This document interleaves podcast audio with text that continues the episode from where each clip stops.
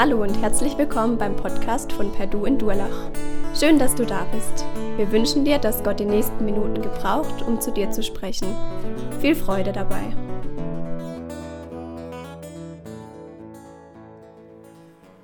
Ja, Philippus war auch einer, der so wie Jesus und die anderen Apostel Geister ausgetrieben hat. Er hat auch Wunder getan. Also durch sein Wirken sind Menschen geheilt worden, Gelähmte und Gekrüppelte konnten wieder, wurden, wurden gesund. Und ich habe es gerade gesagt, die Gemeinde wurde zerstreut und davon war auch Philippus betroffen und er ähm, ging dann nach Samarien, in die Hauptstadt Samariens, wahrscheinlich Sichem, das weiß man nicht ganz genau. Dort hat er dann evangelisiert, auch da kamen Menschen zum Glauben. Dann ging es so weiter, dass Gott ihn berief, den Kämmerer aus Äthiopien zu begegnen. Diese Geschichte kennen vielleicht die meisten von euch oder das ist die bekannteste Geschichte von Philippus der ihm dann das Jesaja-Buch erklärt und der Kämmerer, der sich dann taufen lassen will und zum, und zum Glauben kommt. Danach lesen wir dann gar nicht mehr viel von Philippus. Es das heißt dann einfach nur noch, dass er in allen Städten unterwegs war und das Wort Gottes gepredigt hat. Und am Ende lesen wir nochmal, dass er Paulus auf seiner dritten Missionsreise bei sich zu Hause beherbergt hat. Also, wir haben keinen zusammenhängenden Lebenslauf von Philippus. Das ist auch gar nicht nötig, weil letztlich, das Thema ist zwar heute Philippus, aber letztlich geht es nicht um ihn, sondern es geht einfach darum, dass wir erkennen, wie, ja, wie hat Philippus sich mit seinen Gaben und Fähigkeiten im Reich Gottes eingesetzt und wie hat er sich in den unterschiedlichsten Situationen, und das ist wirklich markant bei ihm, in den unterschiedlichsten Situationen, wie hat er sich davon Gott gebrauchen lassen. Bevor wir uns jetzt Philippus anschauen, möchte ich noch zwei Vorbemerkungen machen, die mir auch in der Vorbereitung wichtig geworden sind. Wenn wir uns jetzt die Geschichte von Philippus anschauen oder auch die Apostelgeschichte als Ganzes, dann ist das immer auch oder vielleicht sogar vor allem eine Geschichte, wie Gott führt oder dass Gott führt. Das ist mir wirklich in die Augen gefallen, als ich die Apostelgeschichte mir nochmal vorgenommen habe und das gelesen habe, wie da die Geschichte verläuft und wie eins zum anderen kommt, wie die erste Gemeinde entsteht, wie Stephanus vor dem Hohen Rat da seine Rede hält und ihm wird sozusagen die Bühne geboten und er kann vor dem Hohen Rat, vor den Juden da die ganze Heilsgeschichte entfalten und wie dann Verfolgung einsetzt und wie alle zerstreut werden. Also für mich war das voll, ähm, voll ersichtlich, voll erkenntlich, dass, dass hier Gott am Wirken ist und dass Gott eigentlich der ist, der, der die Fäden in der Hand hat. Und ein zweites ist mir auch aufgefallen, die Geschichte von Philippus verläuft überhaupt nicht geradlinig. Mir ist es oft so gegangen, dass ich die Erwartung hatte, dass ich als, wenn ich als Christ unterwegs bin, dass es dann nur steil nach oben geht.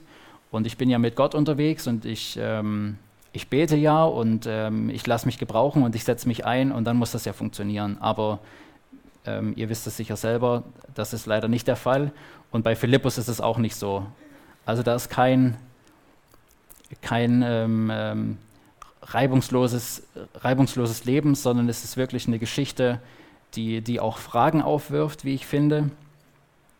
Und auch eine Geschichte mit, mit Widerständen.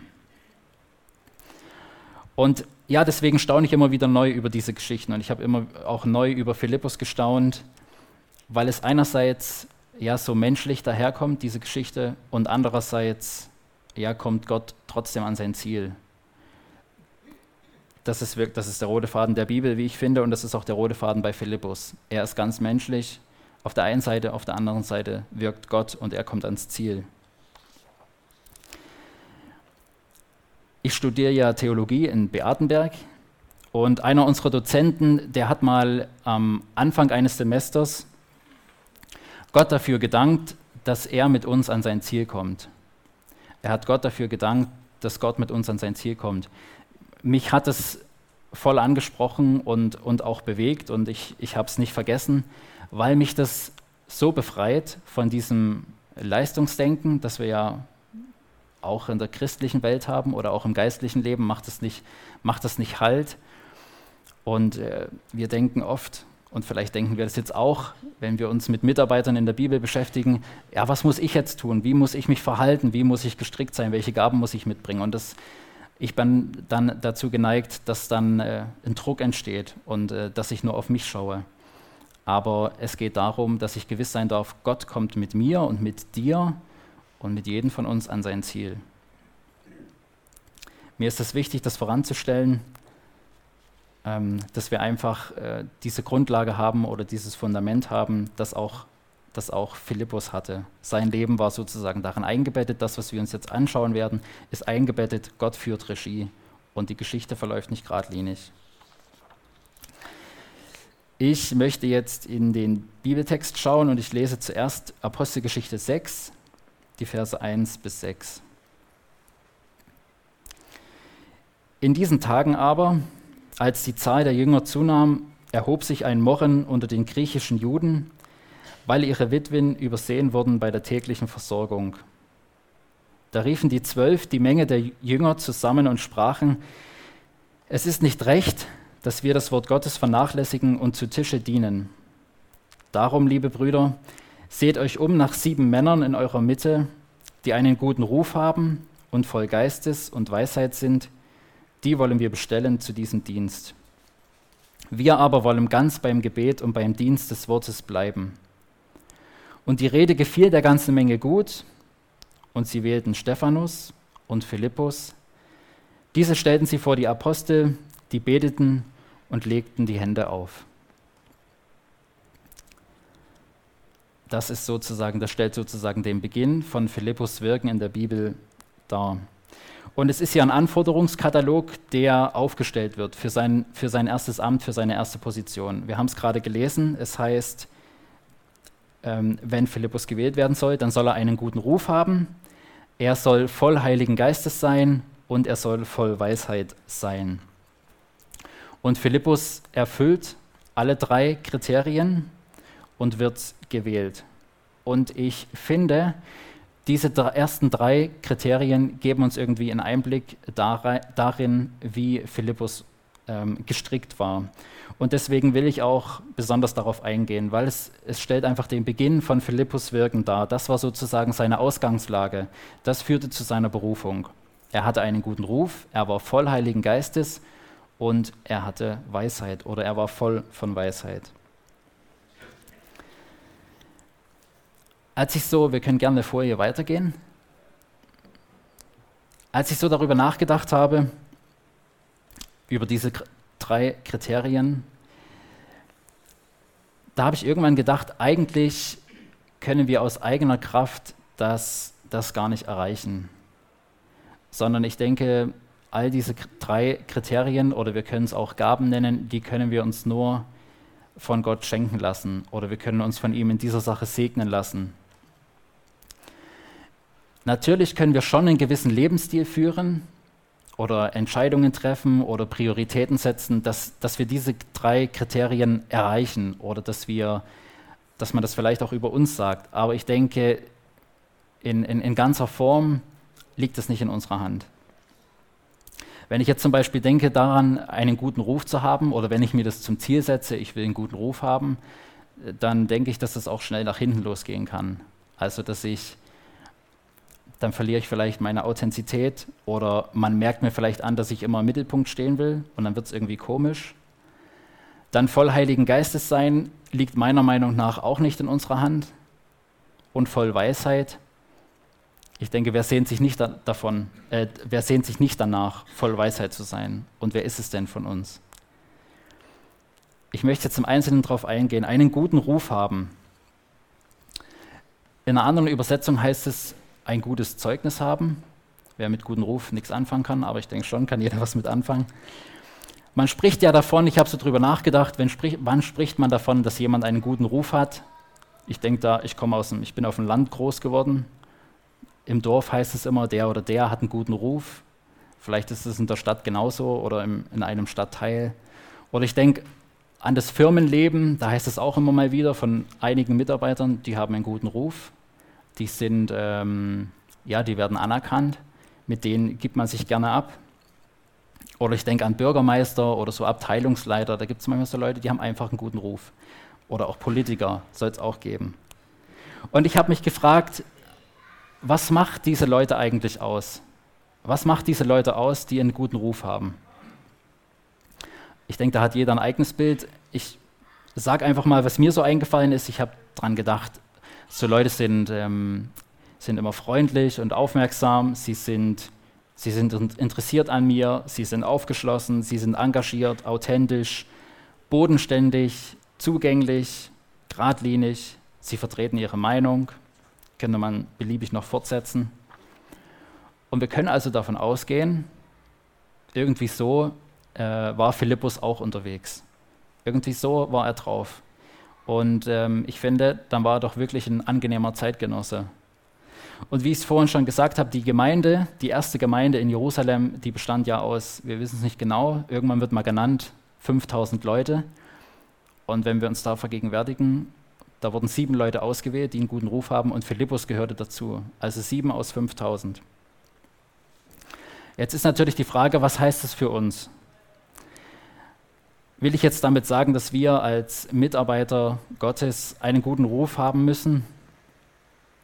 Nein, das will ich nicht sagen. Und ich denke, das ist auch nicht das, ist auch nicht, ähm, das Maß aller Dinge. Wenn ich jetzt daran denke, was Jesus über die Nachfolge sagt oder wenn Jesus da, davon spricht, dass wir ihn dienen, ich glaube, da sagt er nie, ihr sollt einen guten Ruf haben oder ihr müsst einen guten Ruf haben. Also es gibt da keine Bibelstelle. Aber ich denke trotzdem ist es doch nicht von Nachteil, wenn wir als Christen einen guten Ruf haben. Ob jetzt hier in der Gemeinde oder an unserem Arbeitsplatz oder in unserer Nachbarschaft oder im, im Sportverein, dass wir ja als Menschen wahrgenommen werden, die einen guten Ruf haben. Und ich denke, warum, also wir als Christen doch allen voran. Dass wir nicht nur immer als, als Miesmacher oder ewig gestrige oder als Leute wahrgenommen werden, die für keinen Spaß zu haben sind, sondern Menschen, ja, mit denen man sich gerne unterhält, Menschen, mit denen man gerne unterwegs ist, Menschen, die auch angenehme Wegbegleiter sind. Ich komme zum zweiten, voll Heiligen Geistes sein. Das ist natürlich ein Thema für sich und ich versuche es kurz und prägnant auf den Punkt zu bringen. Das war das zweite Kriterium, das Philippus erfüllt hat. Und ich habe mich, mir ist dann aufgefallen, am Anfang der Apostelgeschichte heißt es ja, dass alle den Heiligen Geist hatten. Also fragt sich hier, warum wird es als Kriterium genannt, wenn, es doch, wenn doch alle den Heiligen Geist hatten? Ich erkläre mir das so, dass es ganz, ganz technisch ausgedrückt einen unterschiedlichen Füllgrad, so habe ich es mal genannt, von Heiligen Geist in uns gibt. Wie komme ich darauf und wie ist es zu erklären? Auf der einen Seite schreibt Paulus einmal im Epheserbrief, dass wir uns vom Heiligen Geist erfüllen lassen sollen. Und Epheserbrief ist an Christen adressiert, ist an uns adressiert. Dann könnte man jetzt fragen, wir haben doch den Heiligen Geist. Warum schreibt Paulus jetzt, lasst euch vom Heiligen Geist erfüllen? Und die andere Sache ist, dass auch Paulus einmal schreibt, dass wir den Heiligen Geist nicht betrüben sollen. Oder es heißt in einer anderen Übersetzung, wir sollen ihn nicht kränken. Oder in der NGÜ heißt es, wir sollen ihn nicht traurig machen. Also ihr seht, es gibt schon, klar, wir haben den Heiligen Geist, wenn wir an Jesus glauben, aber es gibt schon auch Momente, wo es heißt, lasst euch vom Heiligen Geist erfüllen. Und dann gibt es Momente, wo wir gewarnt sind und es heißt, lasst, betrübt nicht den Heiligen Geist. Und deswegen heißt es hier auch bei Philippus, er war voll Heiligen Geistes. Ihr fragt euch jetzt vielleicht, und die Frage stellt sich wirklich, wie können wir uns denn vom Heiligen Geist erfüllen lassen? Auch das ist, äh, wenn, wenn mich jemand das fragen würde hier in der Gemeinde, ich wüsste keine Antwort direkt darauf. Aber Paulus gibt in, in der Stelle, wo er davon spricht, gibt er eigentlich direkt eine Antwort und es ist einfach, es ist einfach zu einfach, als dass es wirklich so ist. Und zwar schreibt er,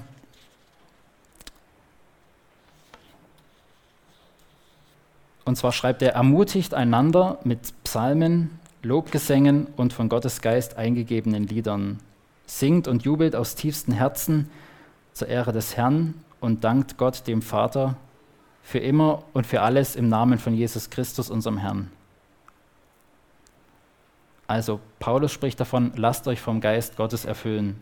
Und der nächste Satz ist der, den ich gerade vorgelesen habe. Ich lese es nochmal. Ermutigt einander mit Psalmen, Lobgesängen und von Gottes Geist eingegebenen Liedern. Also nichts irgendwie Hokuspokus, wenn wir beim Heiligen Geist denken, wie können wir uns davon erfüllen lassen, sondern es geht einfach darum, Lieder zu singen, die Psalmen zu lesen, die Psalmen zu beten, sich mit Gott zu beschäftigen. Ich glaube, wenn es darum geht, uns vom Heiligen Geist erfüllen zu lassen, geht es einfach nur darum, womit beschäftige ich mich? Also womit fülle ich mich? Beschäftige ich mich mit Gott, mit seinem Wesen, wie er gehandelt hat mit Menschen? Und ich denke, wenn wir das tun, dann werden wir erfüllt vom Heiligen Geist. Und zuletzt jetzt noch der, das dritte Kriterium voll Weisheit. Auch das ist ein Riesenthema. Bei Weisheit denke ich sofort an die Weisheit Salomos, ich denke sofort an das Sprüchebuch, das ja voll ist mit Weisheiten fürs alltägliche Leben. Weisheit, so könnte eine Definition lauten, verhilft zu einem Leben, das gelingt und glücklich zu nennen ist. Weisheit verhilft zu einem Leben, das gelingt und glücklich zu nennen ist.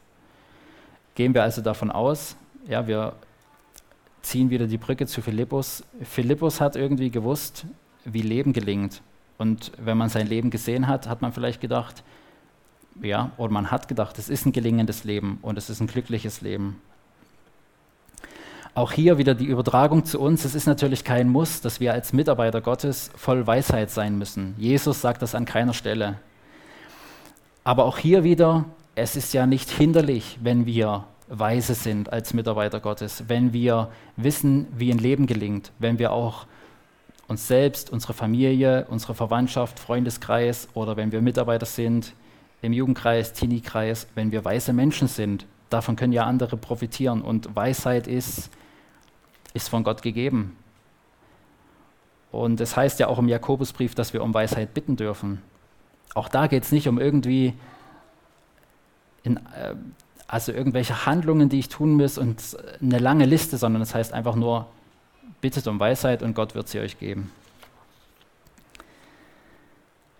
Also bei Philippus waren es diese drei Kriterien, die zu seiner Berufung geführt haben und die ihn ausgemacht haben. Und wie ich es gerade schon gesagt habe, diese drei kann, denke ich, jeder von uns gut gebrauchen. Sie stehen uns auch gut zu.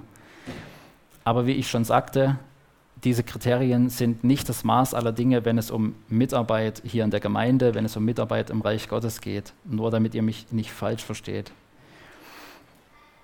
Bei Philippus haben einfach diese drei Gaben, so will ich es jetzt mal nennen, diese drei Gaben ähm, zum, zu seiner Mitarbeit, zu seiner Berufung geführt. Und bei uns können es natürlich ganz andere Gaben sein, die uns in die Mitarbeit führen oder die uns sozusagen zu Mitarbeitern machen, dass man uns gebrauchen kann, dass Gott uns gebrauchen kann. Und ich denke, es ist gut, sich immer wieder neu und überhaupt vielleicht ein erstes Mal zu fragen, welche Gabe hat Gott mir gegeben? Was kann ich besonders gut? Vielleicht sogar besser als andere? Welche Arbeit mache ich gern? Was liegt mir? Was, wo habe ich überhaupt kein, keine Probleme? Wo stehe ich morgens gern auf, wenn ich weiß, heute erwartet mich das? Da drehe ich mich nicht nochmal um, sondern da stehe ich auf und, und habe einfach Bock drauf. Und es ist gut, sich immer wieder zu fragen oder immer wieder nicht sich zu fragen, sondern Gott zu fragen, Gott, wo hast du mich begabt? Und wie kann ich dir mit meinen Gaben dienen? Ich finde, es ist doch eine voll eine zielorientierte Frage, wenn wir so mit Gott reden. Gott, wie kann ich dir dienen mit meinen Gaben? Ich denke, Gott wird dann wird antworten und uns führen. Und ich denke, es ist auch wichtig, dass wir uns immer wieder gegenseitig unterstützen und aufmerksam machen auf Gaben, die wir haben. Bei mir gab es Gott sei Dank so einen Moment, wo mir jemand das erste Mal gesagt hat, du hast da und da die Gabe und bau das aus und bleib da dran. Und wenn es den Moment nicht gegeben hätte, dann würde ich vielleicht heute nicht hier stehen. Und deswegen ist es doch, ist es doch äh, so wichtig und entscheidend und so wertvoll, dass wir uns gegenseitig auf Gaben hinweisen. Und dass wir nicht immer denken, wenn jemand was gut kann, ja, das hat er bestimmt schon tausendmal gehört, dass er das gut kann. Vielleicht bist du einer, der es ihm das erste Mal sagt, hey, so wie du mit Kindern umgehst, so wie du, äh, ja, was es halt alles gibt, so wie du predigst oder so wie du Seelsorge führst oder wie du Menschen begegnest, wie du mit Menschen draußen auf der Straße ins Gespräch kommst. Du machst es so gut, bleib da dran. Wie ging es jetzt bei Philippus weiter? Wir kommen zum nächsten Punkt. Ich lese euch einen Vers, Apostelgeschichte 6, Vers 7. Und das Wort Gottes breitete sich aus und die Zahl der Jünger, Jünger wurde sehr groß in Jerusalem. Also soweit ist alles, so, soweit ist alles prima, soweit ist, soweit ist alles gut. Und diese drei Kriterien bei Philippus, seine Wahl zum Diakon, hat dazu geführt, das Wort Gottes hat sich ausgebreitet, die Gemeinde ist gewachsen. Und das ist auch ein Punkt, den ich, den ich sagen will. Das Ziel, ähm, das Ziel dieser Predigtreihe ist, denke ich, nicht, dass wir unsere Gaben bis zum Höchstmaß an Perfektion ausarbeiten, sondern dass sie dazu genutzt werden, dass Menschen zum Glauben kommen und dass das Wort Gottes sich, sich den, den Weg macht, sich, sich breit macht. Und so war es auch bei Philippus. Wie gesagt, so weit, so gut. Jetzt geht es aber so weiter, dass die Gemeinde in äh, eine große Verfolgung ähm, gerät. So lesen wir es bei, bei Luther, er übersetzt es mit großer Verfolgung. Und die Folge ist, das habe ich vorhin schon gesagt, alle Christen aus dieser Gemeinde, aus dieser ersten Gemeinde in Jerusalem werden zerstreut. Bis auf die zwölf Apostel, komischerweise. Das ist so im Nebensatz eingeschoben. Die zwölf Apostel blieben in Jerusalem. Warum, weiß ich nicht. Und jetzt versuchen wir mal uns in Philippus Lage zu versetzen. Er hat vielleicht gedacht, ja, unsere Gemeinde hat gerade so floriert und ich bin als Diakon eingesetzt worden und Menschen kamen zum Glauben und jetzt Verfolgung. Wieso das? Ich bin unter Handauflegung, unter Zustimmung aller bin ich zum Diakon eingesetzt worden. Wieso jetzt Verfolgung? ja, Philippus muss sich auf den Weg machen oder er, er wird auch zerstreut, er wird vertrieben. Stephanus, der ja wie er zum Diakon berufen worden, er ist gesteinigt worden. Also es war nicht so irgendwie, dass es ein bisschen brenzlig wurde, sondern einer neben ihm ist sozusagen gesteinigt worden. Also Philippus musste sich aus dem Staub machen. Er musste um sein Leben fliehen. Und jetzt ist es wirklich erstaunlich und spannend, wie ich finde, wie sich Philippus dieser neuen ähm, Begebenheit, wie er sich dieser fügt und wie er mit der neuen Situation, wie er mit der neuen Situation umgeht.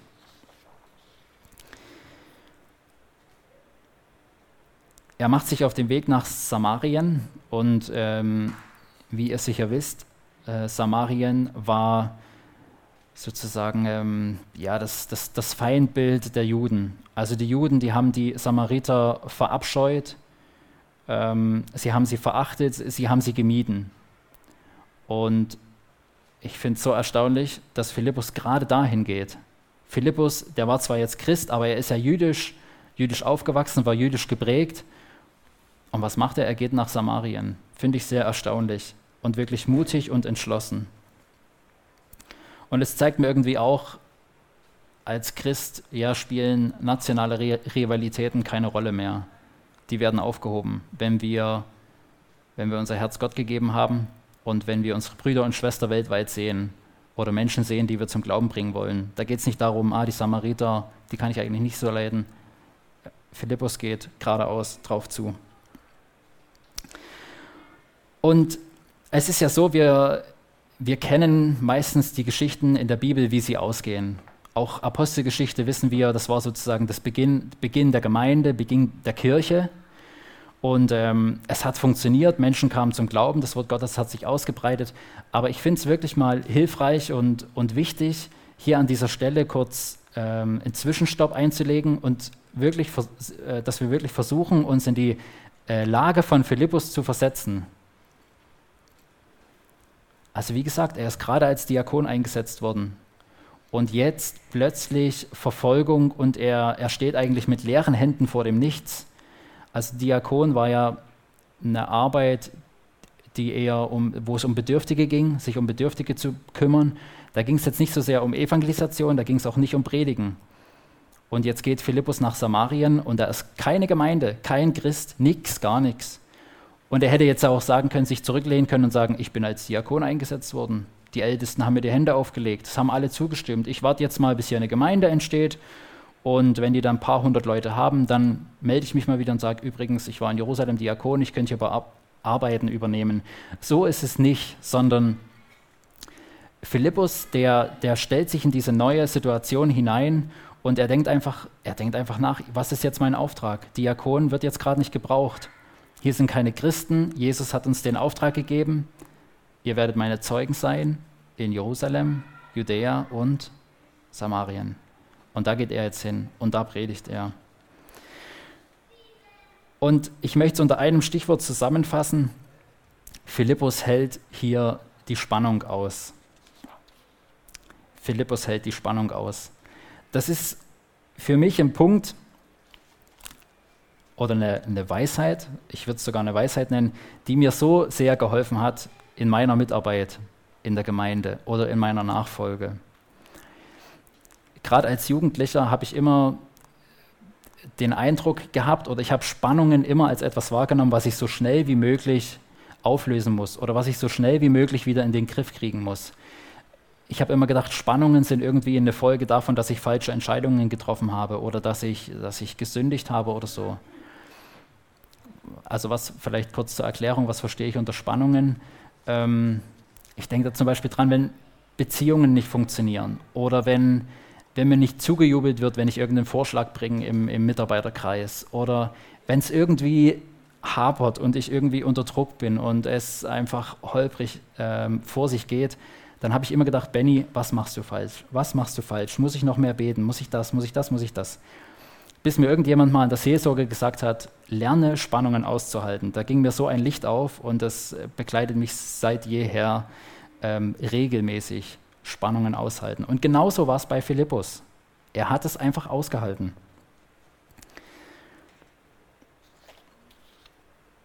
Er war wirklich ähm, ja, unbeirrt und er hat, er hat nach vorn gesehen. Und er predigt jetzt von Christus. Ich habe es gerade schon angedeutet. Er fügt sich sozusagen der neuen Situation. Und was ich auch noch erstaunlich finde, er ist ja in Jerusalem als Diakon gerade deshalb berufen worden, damit sich die anderen ums Predigen kümmern konnten. Auch das muss man sich mal vorstellen. Also er ist, wenn es ums Predigen ging, da ist Philippus eher in die zweite Reihe gesetzt worden oder vielleicht noch weiter hinten. Philippus, das liegt dann nicht so, kümmere du dich mal um die Bedürftigen, kümmere du dich um die Verwaltungsaufgaben, werd du mal Diakon. Und jetzt neue Situation und er lässt es einfach hinter sich und sagt, ich predige jetzt. Ja, und wohin führt das? Wie schon in der ersten, in der ersten Situation in der Gemeinde in Jerusalem, wie da Menschen zum Glauben kommen, auch hier kommen Menschen zum Glauben. In Samarien, wirklich, es heißt, das ganze Volk oder eine große Menge, man kann das unterschiedlich übersetzen, sind zum Glauben gekommen, weil Philippus die Spannung ausgehalten hat, nicht mehr Diakon zu sein, die Spannung ausgehalten hat, wohin zu gehen zu einem Volk, äh, das er eigentlich, das er eigentlich ähm, gemieden hat bisher. Wir, ähm, wie spät ist das? Kurz vor halb. Gut.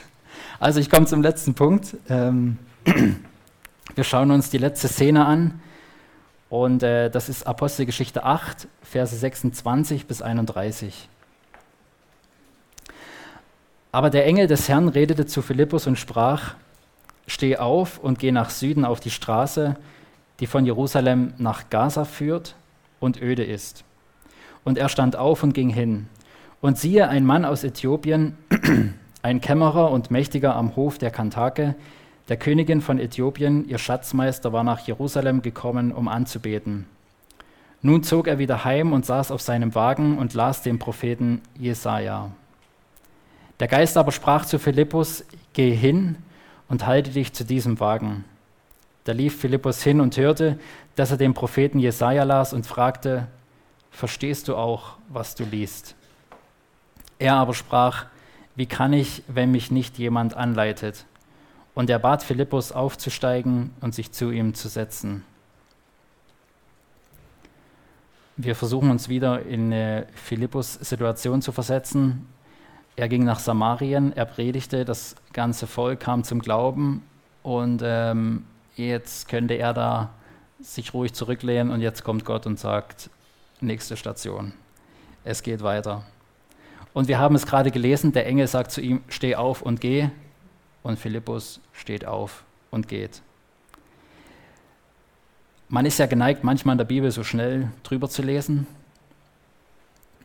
Und es fällt vielleicht gar nicht auf, was hier steht. Ähm, aber es, ja, wenn man es wirken lässt, dann fällt es doch auf. Der Engel sagt, steh auf und geh. Und Philippus steht auf und geht ohne Rückfrage, ohne zu fackeln, ohne zu sagen, ach, in Samarien ist doch gerade, hier geht es doch gerade voll ab, lass mich doch hier wirken. Jetzt sind Leute zum Glauben gekommen, jetzt könnte ich doch Diakon sein. Es geht weiter. Und wieder zeigt sich, Philippus ist, ich meine, das steht hier nicht, aber das lese ich einfach zwischen den Zeilen raus. Philippus ist unbeirrt, er schaut nach vorn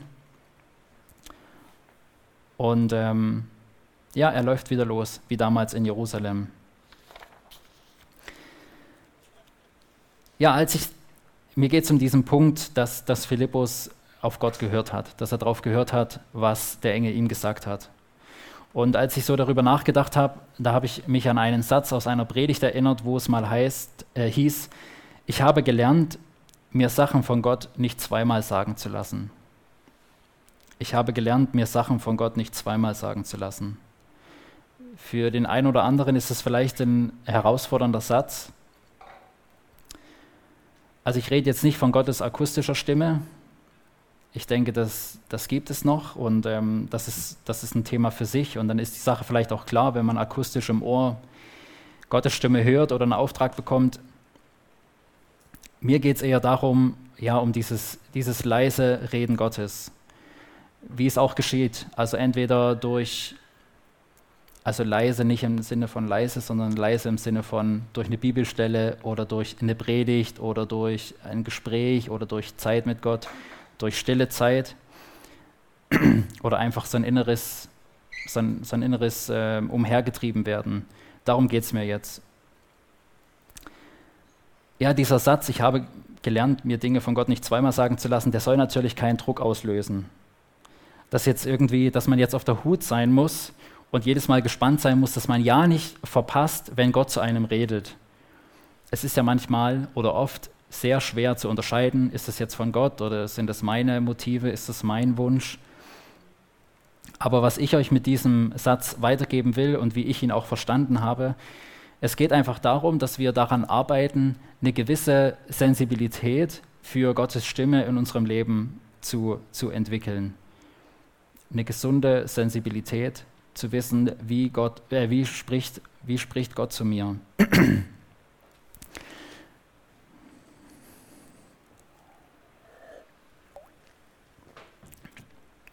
Es muss ja nicht sein, dass Gott mir jedes Mal zehnmal sagen muss, bis ich einen Schritt gehe.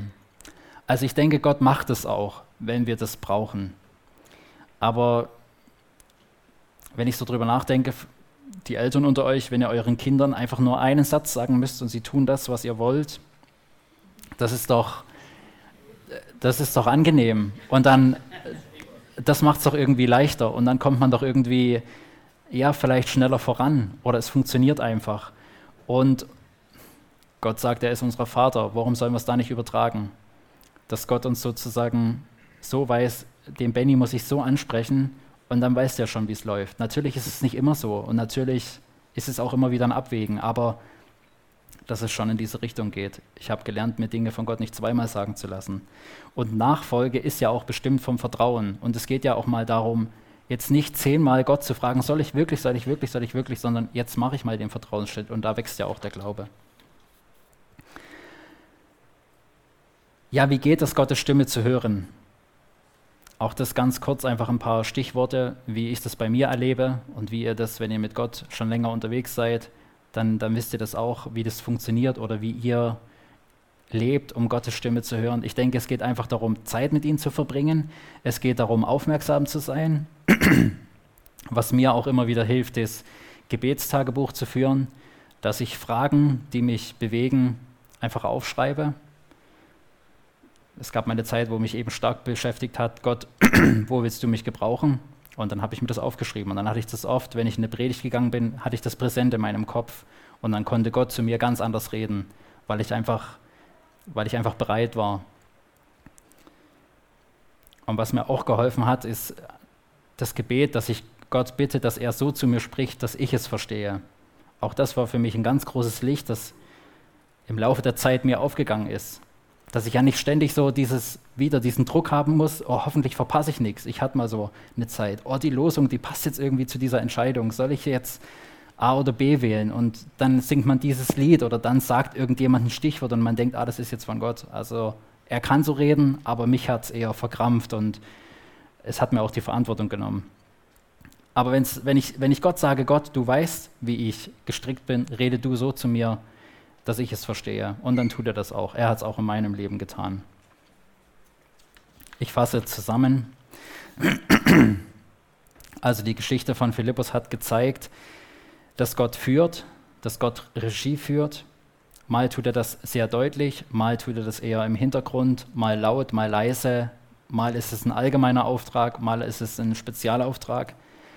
Die Geschichte von Philippus hat gezeigt, dass Gott uns mit Gaben ausgerüstet hat und dass es die auch einzusetzen gilt. Die Geschichte von Philippus hat gezeigt, dass Spannungen dazugehören und uns nicht entmutigen müssen, sondern sie gehören dazu. Die Geschichte verläuft nicht geradlinig, auch nicht bei Philippus.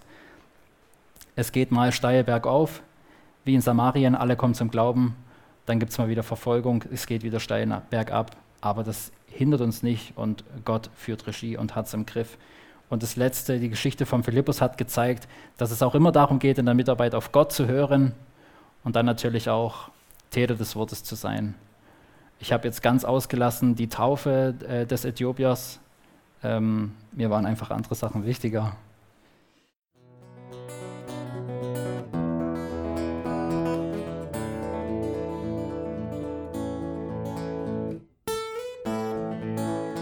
Wir hoffen, der Podcast hat dir weitergeholfen.